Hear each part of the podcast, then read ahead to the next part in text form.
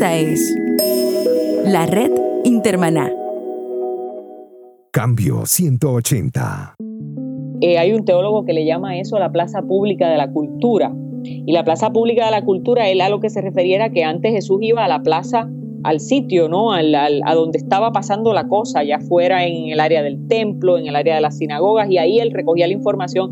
Yo no sé si tú recuerdas cuando vivías en Puerto Rico las plazas públicas que la gente salía de la misa y se quedaban ahí o jugaban domino o y hablaban y contaban todas las historias de lo que estaba pasando.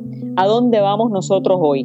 Nosotros tenemos que ir a las plazas públicas de la cultura a hablar con la gente y a saber qué, ellos piensan, qué sienten, cuáles son sus preocupaciones, qué les está sucediendo. Entonces, hoy ya no hay una plaza como la que había antes, o sea, ya las plazas ni existen casi en los pueblos, ya no hay esa cultura de ir a la misa o ir a la iglesia, al servicio y quedarte ahí al frente hablando. ¿Dónde son los espacios de convergencia? de las generaciones emergentes, dónde son los espacios de convergencia de la gente cuando salen de la iglesia. Pues mira, es en el cine, es en las redes sociales. Nosotros tenemos que estar donde está la gente. ¿Cuál es el reto de las iglesias al enfrentar una generación totalmente diferente a las anteriores? Dialogamos en Cambio 180 con Ibeliz Valentín Vera, puertorriqueña, directora de la Oficina de Capellanía y miembro de la Facultad de Teología de la Universidad Interamericana en Puerto Rico. Ibeliz tiene un doctorado de Drew University Theological School en el área de ministerio y posmodernidad. Hola, ¿qué tal? Aquí les saluda Melvin Rivera Velázquez con otro episodio de Cambio 180. Este programa le ayudará a mantenerse relevante ante una cultura cambiante. Esto es un podcast, La Nueva Radio, que usted escucha cuando quiere, donde quiere y como quiere. Cambio 180 es auspiciado por cristianos.com, un blog con contenidos útiles para enfrentar los retos de la vida diaria. Cambio 180. Seguimos celebrando las 100.000 descargas del podcast cambio180.com. Vaya a nuestro sitio web y allí en el home nos puede dejar un mensaje grabado expresando su opinión, comentarios o recomendaciones sobre el valor que ha añadido este podcast en su vida. Y hoy tenemos un mensaje que recibimos desde México. Buenas tardes, les saluda desde Tuxtla Gutiérrez, Chiapas, México, su hermano en Cristo, Osmar González. Hermano Melvin, quiero decirle que su trabajo, su ministerio es de gran impacto en la vida de nosotros como líderes de las iglesias. Eh, su podcast constituye una herramienta invaluable para mantenernos frescos, para mantenernos al día en eh, relación a las nuevas tendencias eh, de iglesia y cómo hacer iglesia en el siglo XXI. Hermano, quiero decirle que su programa constituye una herramienta invaluable de información y esto nos anima y a mí en lo personal me, me motiva, me inspira para ir más allá en el ministerio. Dios te bendiga hermano, saludos fraternales desde México, bendiciones. Muchas gracias a Omar González por ese comentario sobre el trabajo que estamos realizando aquí en Cambio 180. Le invitamos para que vaya a cambio180.com y también nos deje un mensaje grabado o lo puede poner en las notas o en las redes sociales. No importa el medio, lo vamos a comunicar aquí en Cambio 180. Y ahora pasamos a la entrevista de esta semana. Cambio 180. Tenemos una generación que no solo es diferente en términos de la influencia de las comunicaciones, sino que una generación que ese mismo desarrollo tecnológico ha permitido que cambie muy rápido, mucho más de lo que sucedía antes con nuestras, eh, obviamente, generaciones anteriores como los boomers, por ejemplo, eh, la generación eh, X.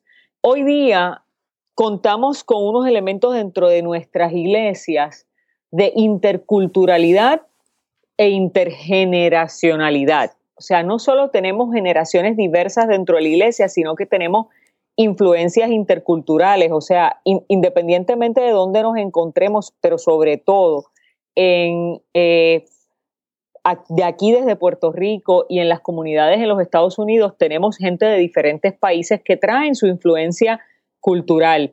Y aunque no sea así, el fenómeno de la globalización nos está y de los medios eh, tecnológicos está eh, trayendo tantos y tantos y tantos elementos eh, de culturas diversas y de formas de, pensar diferentes y de formas de articular la fe diferente, que la iglesia no solo se enfrenta a, todos estos cambios de la tecnología, sino que se enfrenta a unos cambios en la manera de pensar y de procesar la información del individuo.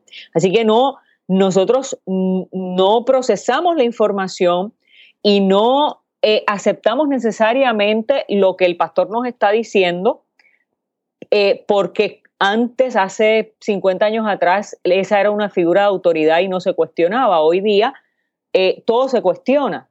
Y yo creo que eso es uno de los retos más grandes porque no, no logramos de alguna manera que se dé ese enganche con las generaciones emergentes, no logramos de alguna manera que podamos eh, tener pertinencia en nuestro discurso. Por ejemplo, si me permites darte un ejemplo, eh, cuando nosotros estamos predicando, una de las cosas que, que uno puede notar si está pendiente es que hay personas mirando en su aparato electrónico, en su celular, y no necesariamente es que estén desconectados, muchas veces lo que están es buscando de alguna forma verificar la información que tú estás dando. A veces tú en la puerta estás hablando con alguien y te dice tranquilamente, ah, yo, yo lo que estaba era buscando el significado de una palabra que usted dijo, o mire, yo busqué, pero esto dice otra cosa. Entonces, estamos ante unas generaciones que tienen una accesibilidad increíble y se convierte en un gran desafío para el pastor, para el predicador, para el maestro de educación cristiana, para el líder eclesial, se convierte en un gran desafío no solo lograr una gran credibilidad, sino también que la manera como comunica la información sea atractiva y que esa información que llega ahí sea verdaderamente pertinente. Y Belis, la realidad en la iglesia es que los pastores y los líderes, por lo regular, Venimos de otra generación y a veces nos es difícil entender cuando los jóvenes están recibiendo el mensaje o abriendo sus teléfonos celulares y sus tabletas para comunicarse. Yo mismo, aunque soy de otra generación, no utilizo la Biblia impresa, utilizo sencillamente mi teléfono y mi iPad para leer y para predicar. Pero entiendo que muchos pastores tienen problemas con este cambio en la comunicación y entienden que si la Biblia en papel no está, no están conectados con la palabra de Dios. ¿Qué tú piensas sobre esto? Bueno, déjame decirte que una de las cosas que yo en muchas ocasiones digo es, por favor, eh, enciendan sus Biblias. Eh, y, se vuelve a, una broma y, torna jocoso un ratito en la congregación y entonces los más jóvenes se sienten muy bien y como que se integran. Y entonces, porque yo creo que hay eh, no solo que demitificar, sino que hay que, no podemos demonizar la tecnología y, y, lo que hemos tenido a través de, de, nuestra historia en los últimos 100 años, todo la gente habla de de cómo se demonizó el asunto de la televisión, por ejemplo, ¿no? Pero es que eso pasó también cuando la época del teléfono. Todo lo desconocido. Todo. Tendemos a demonizarlo. Entonces, e, eso, eso, hay que, eso hay que empezar a suspenderlo. O sea, esa, e, ese, ese, ese diálogo, ese lenguaje eh, de demonizar, de criticar, y tenemos que entonces utilizar las herramientas que tenemos. Por ejemplo, una de las cosas que yo a veces hago es simplemente que si no si estoy en un sitio o estamos en, transmitiendo la predicación en vivo, pues una de las cosas que, que se puede hacer es decir, por favor, eh, si usted tiene sus teléfonos móviles o sus conectados a, a las redes sociales, vamos a dar la dirección de la página de la iglesia, saque su teléfono un momentito y la gente ahí como que le das permiso a utilizar el medio y entonces le dice, y ahora lo vamos a poner a un lado y vamos a, entrar en la predicación. Entonces se, convierte como ya en, en, una conversación entre el predicador y la persona eh, que está en la audiencia, el feligrés, y a la misma vez integra el medio. Claro, pero para eso tiene que pasar algo primero nosotros los líderes religiosos tenemos que sentirnos seguros. y seguras. No podemos tener esta, esta, este temor, esta preocupación o este concepto eh, de que todo lo que llega nuevo, lo que viene es a hacer daño, o lo que viene es a cambiar, o lo que viene es a distraer la gente, tenemos que buscar la manera de integrarlo. Y si nosotros mismos no nos integramos a la nueva tecnología, nos va a costar mucho trabajo. Y Belis, uno de los problemas que tenemos en la sociedad contemporánea es la extremada abundancia de mensajes. O sea, el problema no es el medio, sino que tenemos demasiados mensajes. La democratización de la información a través de las redes sociales ha causado la ola de noticias falsas que ahora está preocupando a todos los periodistas del mundo y a todos los líderes de las redes sociales, los dueños de Facebook, de Twitter, están preocupados porque ellos se dan cuenta también de que el medio ha sido utilizado con contenidos falsos. esa, esa cantidad de sobreabundancia de información no es una amenaza para la iglesia? Oh, es una amenaza para todo el mundo. O sea, yo creo que mucho más que para la iglesia es una amenaza para todo el mundo, es una amenaza eh, en, en, la academia, para la educación, es una amenaza para, la familia. Y ahí sí que tenemos un reto muy grande, porque debe ser responsabilidad de los líderes educarse para aprender a discernir ellos primero qué es lo que hay en los medios, cómo utilizarlo, cómo poder identificar aquellas fuentes que no son eh, de crédito y que entonces nosotros cuando eduquemos a nuestra gente en la iglesia podamos educarlos con esa capacidad de discernimiento crítico, hacerles muy claro esa realidad y eso tiene mucho que ver con, con cómo nosotros mismos nos educamos para poder educar a los demás. Entonces tenemos muchas veces un liderazgo eh, en la iglesia muy poco educado. y, me da mucha pena tener que decirlo pero tenemos mucho liderazgo en la iglesia que se educa ahí adentro, o sea, eh, entre ellos mismos, sin, sin, sin factores, sin, sin elementos externos donde puedan ir a buscar mayor conocimiento. Entonces, ¿qué pasa? Nos quedamos circulando la información, la misma que está ahí, y perdemos esa criticidad y entonces todo lo que viene de afuera pasa una de dos cosas, o simplemente no tenemos elementos críticos de juicio o los absorbemos. Y entonces se convierte en un maremoto de información indiscriminada. Y yo creo que una vez nosotros podamos trabajar mejor con el asunto de la educación cristiana para poder sentar unas bases eh, críticas y unas bases sólidas dentro de nuestra comunidad de fe y nuestro liderazgo, podemos entonces ir enseñando a las generaciones emergentes a poder distinguir, pero también, y déjame ser bien específica en esto, hay unas estadísticas que demuestran que la mayor parte de los padres y las madres están claros que la educación religiosa o la educación cristiana, los valores y ese tipo de discernimiento moral y religioso se le debe de inculcar a los niños en la casa, ¿no? Pero la estadística presenta que aunque lo saben, no lo hacen. Le delegan la, la responsabilidad a la iglesia. Por lo tanto, lo que yo estoy tratando de plantear es, no es un solo un asunto de la iglesia, es un asunto de nosotros las familias también. Preocuparnos por eso. O sea, llega un momento donde los padres y las madres, pues mire, con los afanes del trabajo y las responsabilidades económicas y del hogar, pues es como que nos quedamos en ese mundo y en esa burbuja y no nos no ampliamos, no, nos no, hacemos de la educación un proceso constante y continuo. Así que yo creo que hay una responsabilidad compartida aquí que es muy, muy, muy importante. Hablemos de las diferencias generacionales. ¿Cuáles son? Bueno, eso, eso sería todo un podcast. Pero yo creo que el mayor reto ahora, aparte de, de que sí tenemos unas, y si me quiero, me voy a limitar un poquito a las congregaciones. Tenemos unas las congregaciones ahora mismo con básicamente cuatro, fácilmente con cuatro generaciones en un mismo servicio religioso, que es realmente un retrato de lo que está pasando en los hogares. Ahora nosotros tenemos muchos hogares donde viven papá, mamá, con los niños, pero también están los abuelos. Y probablemente en esos niños puede ser que tengamos unos mayorcitos que están todavía dentro de los millennials, pero entonces tenemos estos nuevos que llegaron después de 5, 6, 7, 10 años y tenemos unos que ya son generación Z. Entonces tenemos no solo en la iglesia, sino en las familias, cuatro generaciones con cuatro maneras de pensar totalmente diferentes.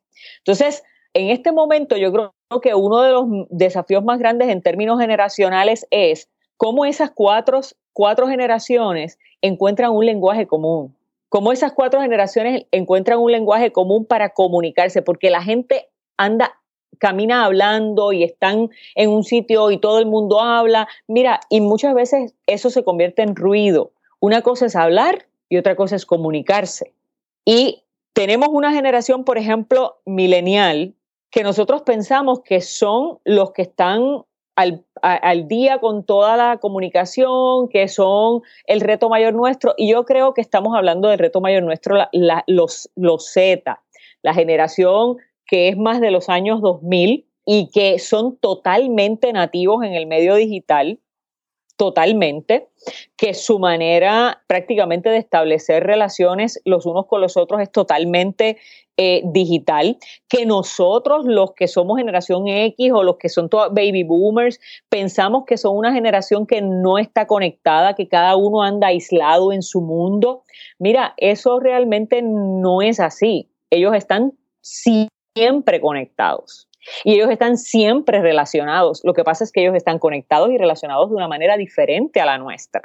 Entonces, ahí se empiezan a ver esos cambios generacionales dramáticos. Tenemos una generación, por ejemplo, y en la iglesia eso es bien, bien importante porque a la hora, por ejemplo, de, de la predicación y a la hora de la enseñanza en la iglesia, tenemos una generación que necesita que se le digan las cosas y se le expliquen y se le diga cómo son las cosas. Por ejemplo, estas personas que vienen a la consejería pastoral y te dice, pastor, dígame qué hago. Y esto responde a una generación que necesita del, del púlpito esa predicación directiva, esa predicación que le explica el texto y le da la conclusión y le dice qué tiene que hacer. Sin embargo, tenemos ahí mismo una generación como mileniales, por ejemplo, y como los Z, que no, que son una generación que lo que se basa en preguntas y en preguntas que estimulen su propia búsqueda de información, su propia reflexión, y que lo que quieren es llegar a sus propias conclusiones. Y que una vez tú le vas a decir, esto es así, el resultado es este y esto es lo que tú tienes que hacer, los perdiste. Entonces, ¿cómo nosotros buscamos una manera de comunicarnos desde el púlpito y desde el espacio de educación cristiana, por ejemplo, para que tanto el uno como el otro reciba la información, reciba el mensaje, sea pertinente para su vida y no lo, no lo excluya o no lo distraiga o no se cree una pared en, entre medio del interlocutor y el que está exponiendo es un, es un enorme desafío para la iglesia. ¿Están los seminarios abordando estos temas? Esa es una pregunta muy comprometedora. este, en su mayoría no. Tenemos una generación de profesores, teólogos, que también responden a unas generaciones mayores, que muchos de ellos son baby boomers. Y eso no quiere decir que muchas de estas personas no se hayan integrado, porque un, ejercicio que yo hago muy interesante cuando doy charlas de esto es que empiezo a preguntar cosas como cuándo fue la última vez que usted hizo un depósito en el, eh, en el banco, cuándo fue la última vez que usted escribió y firmó un cheque y lo envió por correo. Y entonces ahí empezamos a entrar en un diálogo y, y tú empiezas a ver cómo la gente porque la misma tecnología los ha obligado a cambiar eh, eh, su manera de hacer las cosas, también va cambiando su manera de pensar, porque entonces tú tienes que buscar nuevas alternativas para todo lo que vas a hacer que están basadas en, los nuevos medios que tenemos en la sociedad. Pero, o sea que eso no quiere decir que, que no hayan cambios aún en estas generaciones, pero mira, los cambios en nosotros son mucho más lentos que los cambios en, en los milenios y los Z. Los mileniales y los Z cambian, se mueven de un lado a otro, se mueven de una red social a otra en un segundo, tú no sabes dónde estás, se mueven de un concepto a otro. Ellos no tienen ningún problema con decir esto no me gustó, no funcionó, me moví acá. Nosotros sí, nosotros somos personas fieles a las marcas. Entonces, cuando en el, en el entorno académico tenemos personas que están todavía ancladas en esa manera de pensar, se les hace muy difícil integrar estos nuevos conceptos, se les hace muy difícil incluso recibir dentro de los mismos seminarios a personas que estén en este lugar de pensamiento o con estas preocupaciones porque requiere un cambio en ellos. Y obviamente pues todos los cambios son difíciles. Para la gente todos los cambios son en alguna medida un momento crítico, un momento de crisis. Pero si encima de esto somos una generación para la cual los cambios son más lentos y le, y le exige más de sí mismo moverse y dar un cambio, pues entonces, desgraciadamente, tenemos entonces aquí, yo creo que un impasse generacional, pero también un impasse un poco, yo diría, me atrevería a decir un impasse teológico. ¿Y sabes por qué? Porque estos cambios no son solo cambios en términos de lo que representa cómo hacer las cosas dentro de la estructura de un seminario, de una academia.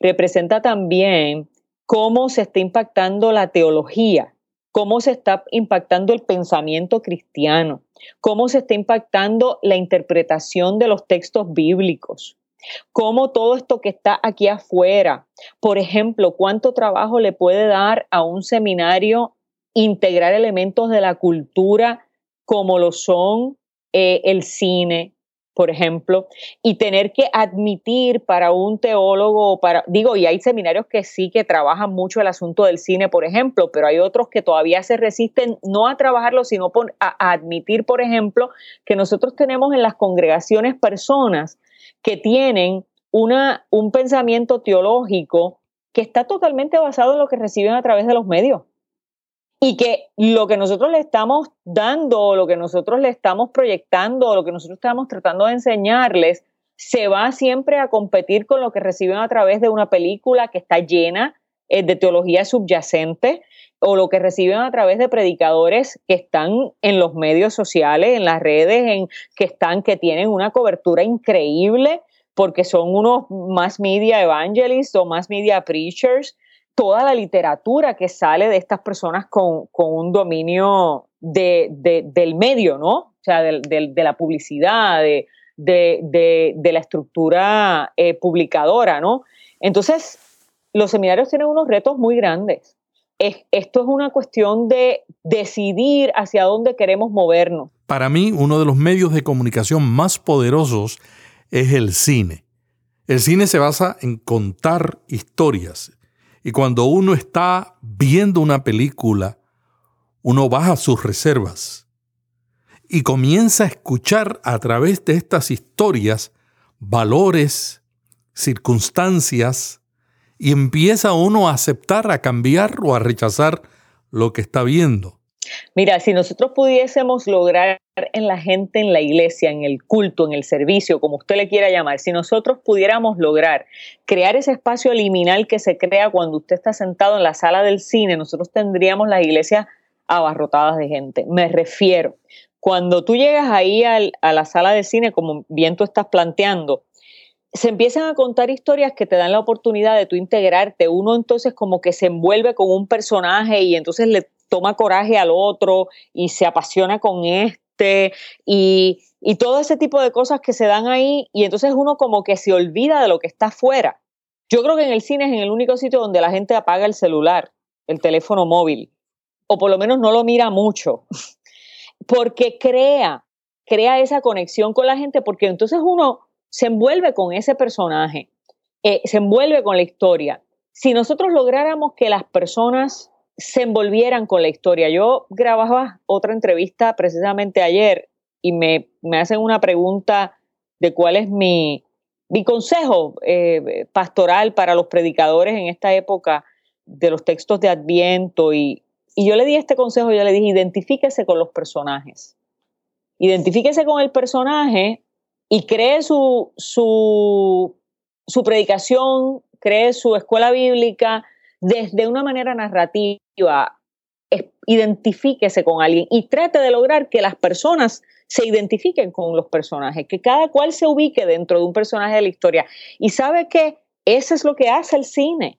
El cine lo que hace es contar historias y ahora mismo si nosotros no le damos la oportunidad a la gente a que se integre en esa conversación, en esa historia. Y, y, mucha gente me puede decir, pero es que ¿cómo tú puedes hacer eso en la predicación? Pues mira, es que no necesariamente, digo, yo le pregunto a la gente, pero claro, el predicador tiene que estar bien seguro de, lo, de sí mismo para atreverse a preguntarle a la congregación y que depende de lo que te contesten tú. pero yo le pregunto a la congregación, hay momentos donde yo pregunto y los integro en la conversación. Otras veces Simplemente tú tienes que usar recursos literarios, que es lo que utiliza el cine. Recursos literarios para que la gente se sienta involucrada en la historia y traer las historias, y si, me permites abundar en esto, las parábolas. ¿Qué era lo que hacía Jesús con las parábolas? Jesús cogía las historias de la vida de la gente. Y esas historias de la vida de la gente, Jesús entonces las traducía a una historia que de alguna manera conectara con el carácter de Dios, por decir algo, ¿no?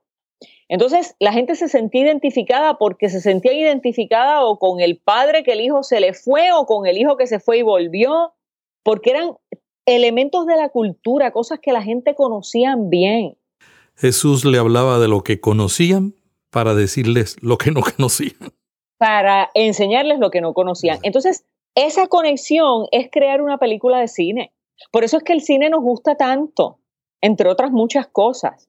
Esa, esa conexión que se da en esa narrativa entre, entre el público y la historia. Entonces ahí estamos entretejiendo en mucha gente, estamos entretejiendo el que, el que escribió el guion, estamos entretejiendo el que, el que hizo todo el, el, el diseño, eh, en términos visuales, el, el, fotógrafo, el director, estamos entretejiendo con tantas maneras de pensar que cuando tú vienes a ver, de alguna manera siempre tú vas a encontrar algo que se identifique contigo.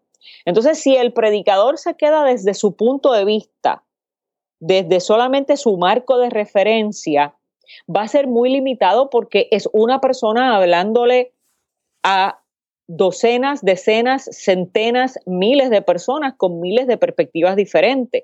claro, el, cine pues recoge tanta gente en la producción y hay un insumo de tantas eh, ideas que es muy versátil. Entonces, ¿cómo nosotros podemos hacer eso? Primero, nos tenemos que exponer a la cultura. El predicador que se queda y no va al cine, el predicador que no va a un concierto, el predicador que no va con los, con los que no se expone se queda muy limitado porque no sabe lo que está pasando, lo que hay en, eh, eh, hay un teólogo que le llama eso la plaza pública de la cultura. Y la plaza pública de la cultura, él a lo que se referiera que antes Jesús iba a la plaza, al sitio, ¿no? Al, a donde estaba pasando la cosa, ya fuera en el área del templo, en el área de las sinagogas, y ahí él recogía la información. Yo no sé si tú recuerdas cuando vivías en Puerto Rico, las plazas públicas que la gente salía de la misa y se quedaban ahí o jugaban domino y hablaban y contaban todas las historias de lo que estaba pasando. ¿A dónde vamos nosotros hoy? Nosotros tenemos que ir a las plazas públicas de la cultura a hablar con la gente y a saber qué, ellos piensan, qué sienten, cuáles son sus preocupaciones, qué les está sucediendo. Entonces, hoy ya no hay una plaza como la que había antes, o sea, ya las plazas ni existen casi en los pueblos, ya no hay esa cultura de ir a, ir a la misa o ir a la iglesia al servicio y quedarte ahí al frente hablando. ¿Dónde son los espacios de convergencia? de las generaciones emergentes, dónde son los espacios de convergencia de la gente cuando salen de la iglesia. Pues mira, es en el cine, es en las redes sociales. Nosotros tenemos que estar donde está la gente. Aun cuando eso signifique que otros nos critiquen. Oh, definitivamente, porque a Jesús lo criticaron hasta la muerte. O sea, de Jesús dijeron que bebía, que comía, que estaba con prostitutas, que estaba... Jesús estaba buscando las historias de la gente. Mira, una cosa que a mí me apasiona, y yo no sé si estoy hablando demasiado, me perdonas, pero una cosa que me apasiona es la manera como Jesús empezaba a relacionarse con la gente. Jesús empezaba su relación con la gente en, gran en, la gran mayoría haciéndole una pregunta. Y le hacía una pregunta que la mayor parte de las veces él sabía la respuesta. Pero ¿qué es lo que hace esto? Esto lo primero que que, es, que, que sucede cuando tú le haces una pregunta a la gente que tiene que ver con la otra persona y que le da ese espacio para comunicarse, es que la gente se siente importante.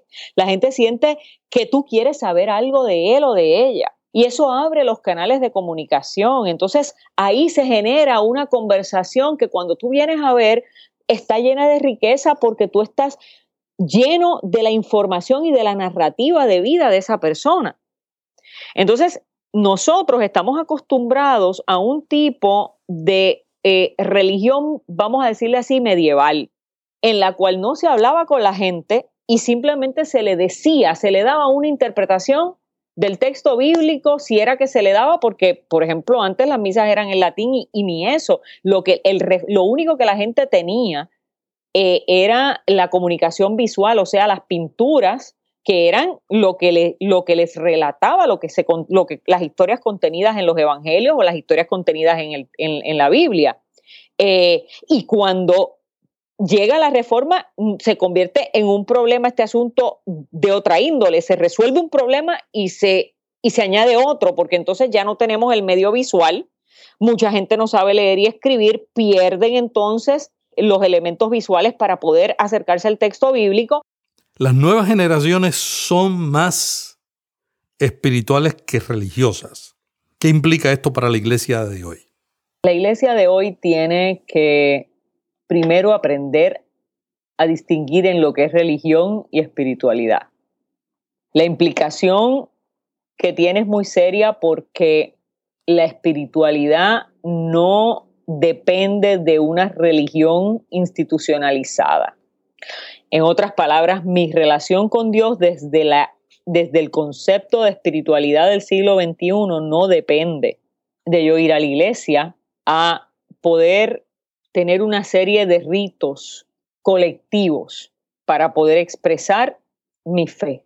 Y eso, para nosotros que venimos de una tradición religiosa heredada de la cultura del medioevo, de esa cultura de, de congregación, de liturgia, de comunidad, de una adhesión a una institución, de una fidelidad a esa institución, para nosotros eso es eh, prácticamente una herejía.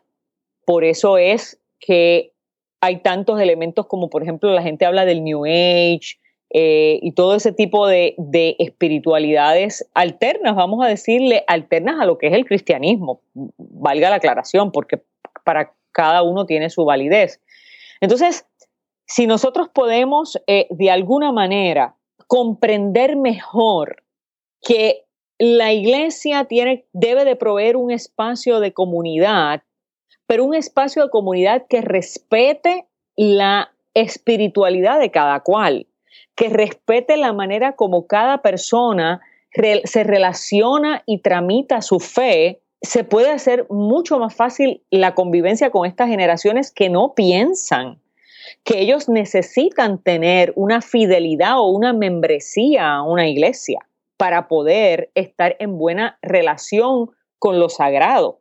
Y eso, pues mira, Melvin, eso realmente para la iglesia plantea o, debe plantear cuáles son los espacios de iglesia. Me refiero, si, si, si esto que está sucediendo en este siglo nos, nos está o nos va a forzar a plantearnos unos nuevos modelos de eclesiología. O sea, si esto nos va a forzar a, replantearnos si nosotros, aparte de tener el servicio dominical y tener la expectativa de que la gente llegue allí, tenemos que buscar y albergar la posibilidad de otros espacios o de otras maneras. Porque la realidad es que desde la perspectiva de la espiritualidad, que es nuestra búsqueda de lo sagrado, nuestra búsqueda de respuesta a las preguntas trascendentes indistintamente de la práctica religiosa, la gente no necesita ir a un templo como lo conocemos ahora para hacer esa práctica. Así que eso implica de una manera muy seria que nuestras iglesias se van a continuar eh, vaciando. O sea, que nuestras iglesias, eso implica que nuestras iglesias se van van a continuar mermando y sobre todo en términos de la edad. O sea, la gente joven no necesita, o sea, no siente que necesita ir a congregarse. La gente joven, mira, busca eh, un podcast La gente busca, es más, ni busca, porque las redes sociales están tan llenas ya de mensajes. De hecho, yo leí una estadística hace un tiempo atrás que creo que en Twitter los mensajes espirituales, no religiosos, los, mensuales, los mensajes espirituales son el tipo de mensajes más común que se da a través de Twitter, por ejemplo. Entonces, la gente tiene, tiene, recibe, recibe automáticamente un insumo de información que le ayuda a responder a sus inquietudes espirituales. Así que la gente no necesita ir a la iglesia. Y pero el hecho de que la nueva generación es más relacional, ¿no le presenta a la iglesia una gran oportunidad para conectarlos con la comunidad cristiana? Eso es interesante. El problema es que como nosotros vemos relacionalidad en nuestras generaciones y los líderes de la iglesia y cómo los jóvenes consideran relacionalidad. Porque si ser más relacionales y querer estar más conectados implica que es dentro de los parámetros tradicionales de la iglesia, no van a entrar por ahí.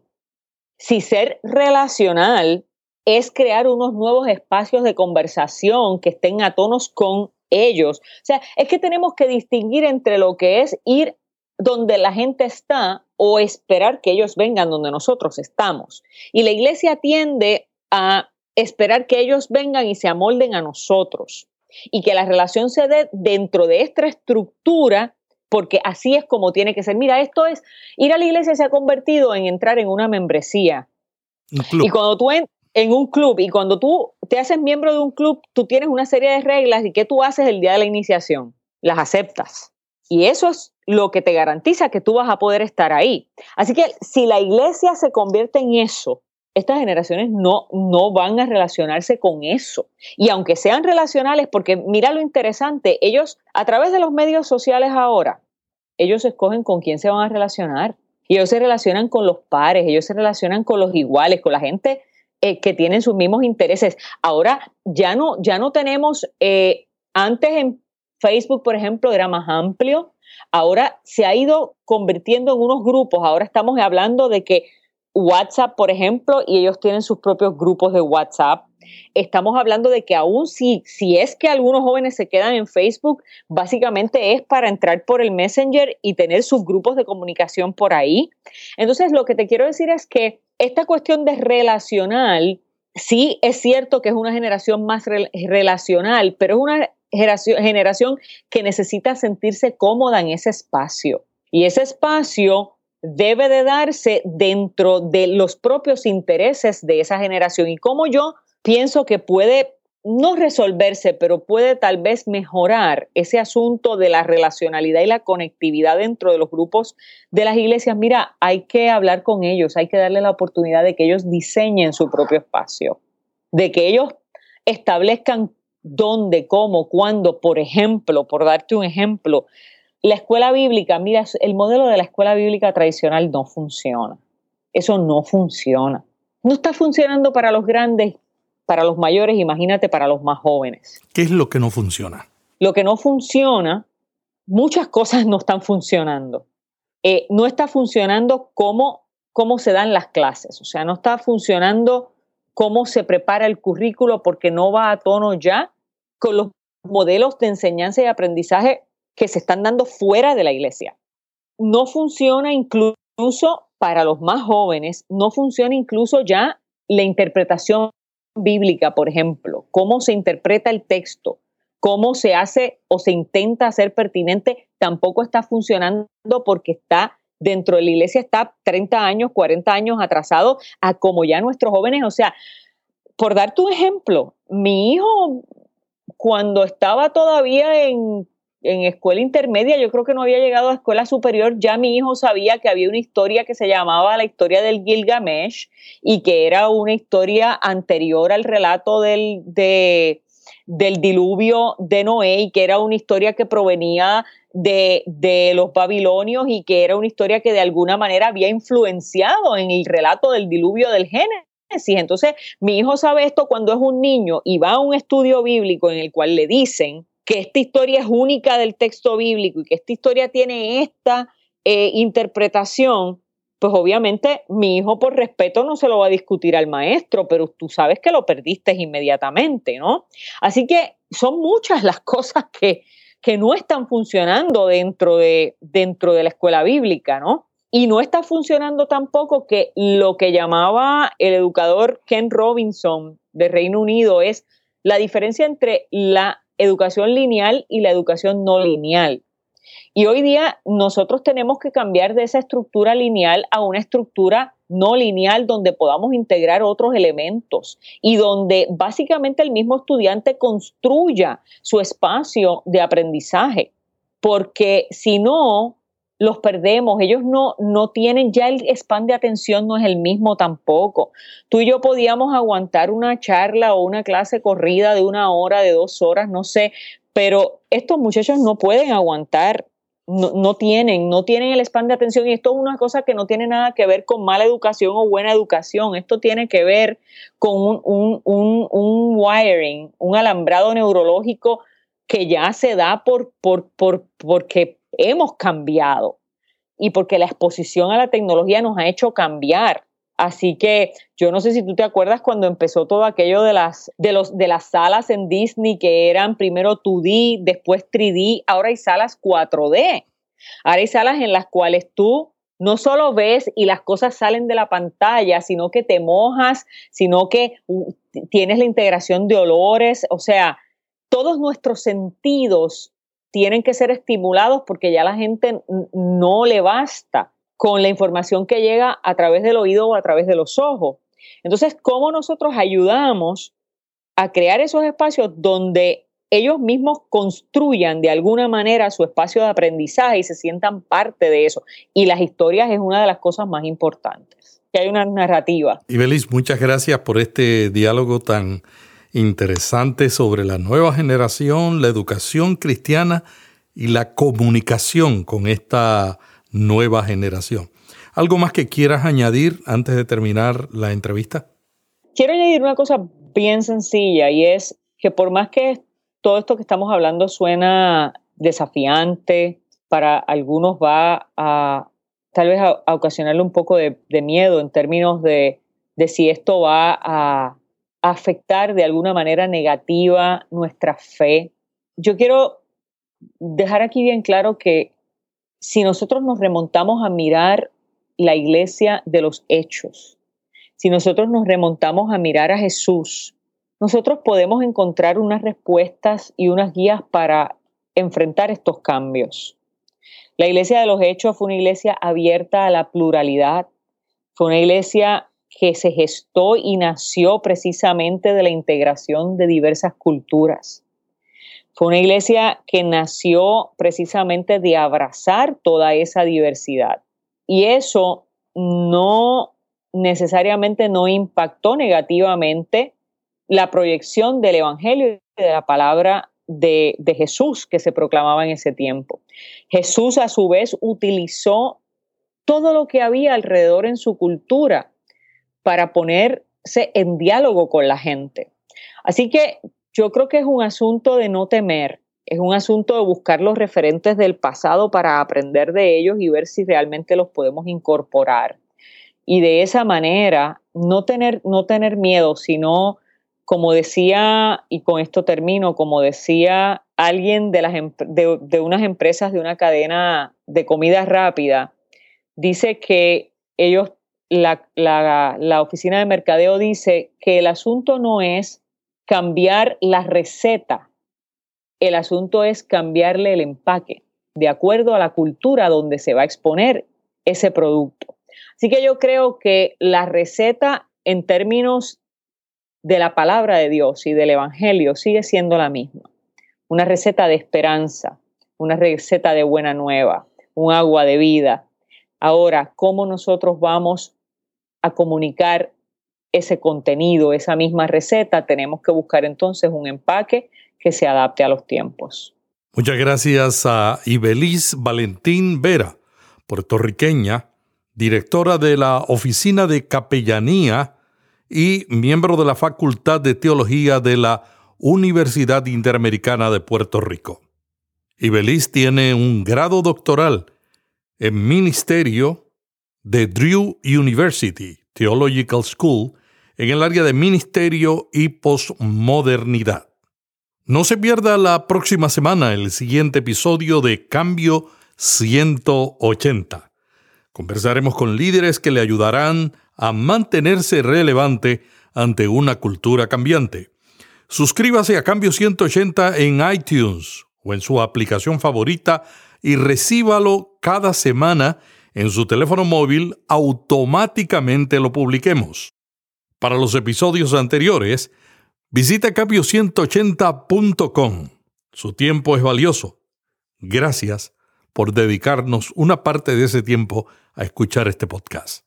Este es Melvin Rivera Velázquez agradeciéndole el tiempo que nos ha dedicado. Hasta aquí Cambio 180. Cada semana, Melvin Rivera Velázquez dialoga con destacados invitados sobre temas de interés para pastores y líderes. Cambio 180 le ayuda a mantenerse relevante en un mundo cambiante. Si este podcast le gustó, vaya a iTunes y suscríbase para recibirlo automáticamente lo publiquemos. También déjenos ahí una valorización y comentario. Para más artículos sobre estos temas, visite cambio180.com. Cambio 180. Esta es la red Intermaná.